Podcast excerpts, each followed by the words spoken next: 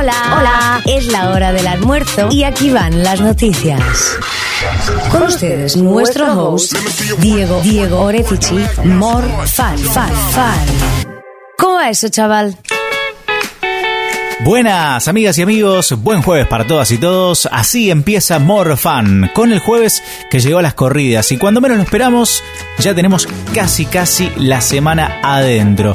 Estamos en la hora del almuerzo y seguro con algo bien calentito como para pasar el frío que hace. A la mañana estuvo bastante picante, ahora con la presencia del sol, la máxima que se pronostica en 13 grados y en un rato te cuento, pero mañana también vamos a tener un día frío. Como sea, este jueves se disfruta y también nos queremos enterar de qué está pasando, así que es el momento de presentar los títulos del día.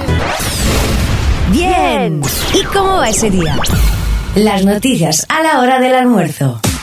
Los choferes nucleados en UTA definieron este miércoles aceptar una propuesta de pago de los salarios adeudados y el servicio de transporte urbano e interurbano que se mantiene con normalidad en los próximos días después de la huelga de 24 horas que se desarrolló este martes. Desde UTA Rosario comunicaron en su sede gremial que la propuesta de pago del 50% de los sueldos se hará efectiva con fondos provinciales y municipales. Van a cobrar el viernes esa parte y esperan hasta la próxima semana los fondos nacionales que permitan abonar el resto de la deuda salarial. Por suerte se pusieron de acuerdo, apareció el dinero y los colectivos están en la calle. Por ahora, con servicio normal del transporte público.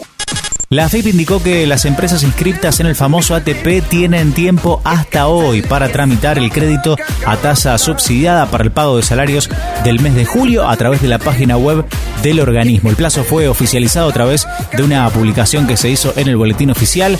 De esta forma, el financiamiento para el pago de los salarios está disponible para aquellos empleadores inscriptos que registraron en el mes de junio una variación nominal positiva en su facturación de entre el 0 y el 30% en relación con el mismo mes del año pasado. El trámite se puede realizar a través del sitio web de la FIP y los préstamos se van a terminar de gestionar ante una entidad bancaria seleccionada por cada empresa. Mañana entonces, último día para poder inscribirse. Cuéntame más, cuéntame más. Dime cosillas que están sucediendo. Lionel Messi interrumpió sus vacaciones y este jueves se reúne con Ronald Koeman, el nuevo entrenador del Barcelona, para conversar cuestiones fundamentales del futuro de la institución por pedido del presidente Josep María Bartomeu.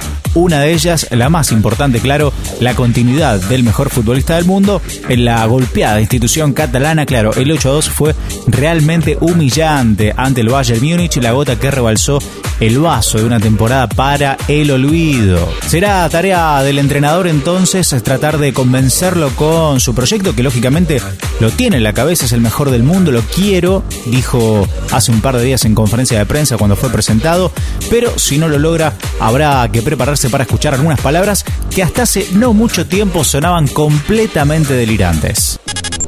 ¿Será necesario presentar documento de identidad para usar Instagram? Bueno, la exigencia no va a correr para todos los usuarios de esa red social, pero sí podría exigirse en ciertos casos y es lo que anunció Facebook recientemente. ¿Cuál es el objetivo?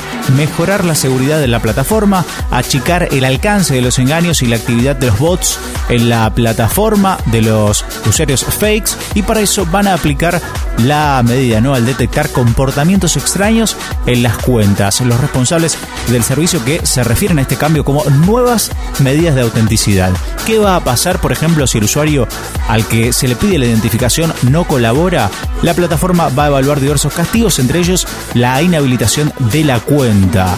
¿Sí? Solamente esto va a regir para un número específico y limitado de cuentas sin afectar a la mayor parte de los Instagramers. Desde la red social que gestiona Facebook prometieron que la información que recolecten, bueno, con esos fines se va a almacenar en forma segura no se va a mostrar nunca a otros usuarios y se eliminará en un plazo de 30 días una vez finalizado el proceso de revisión.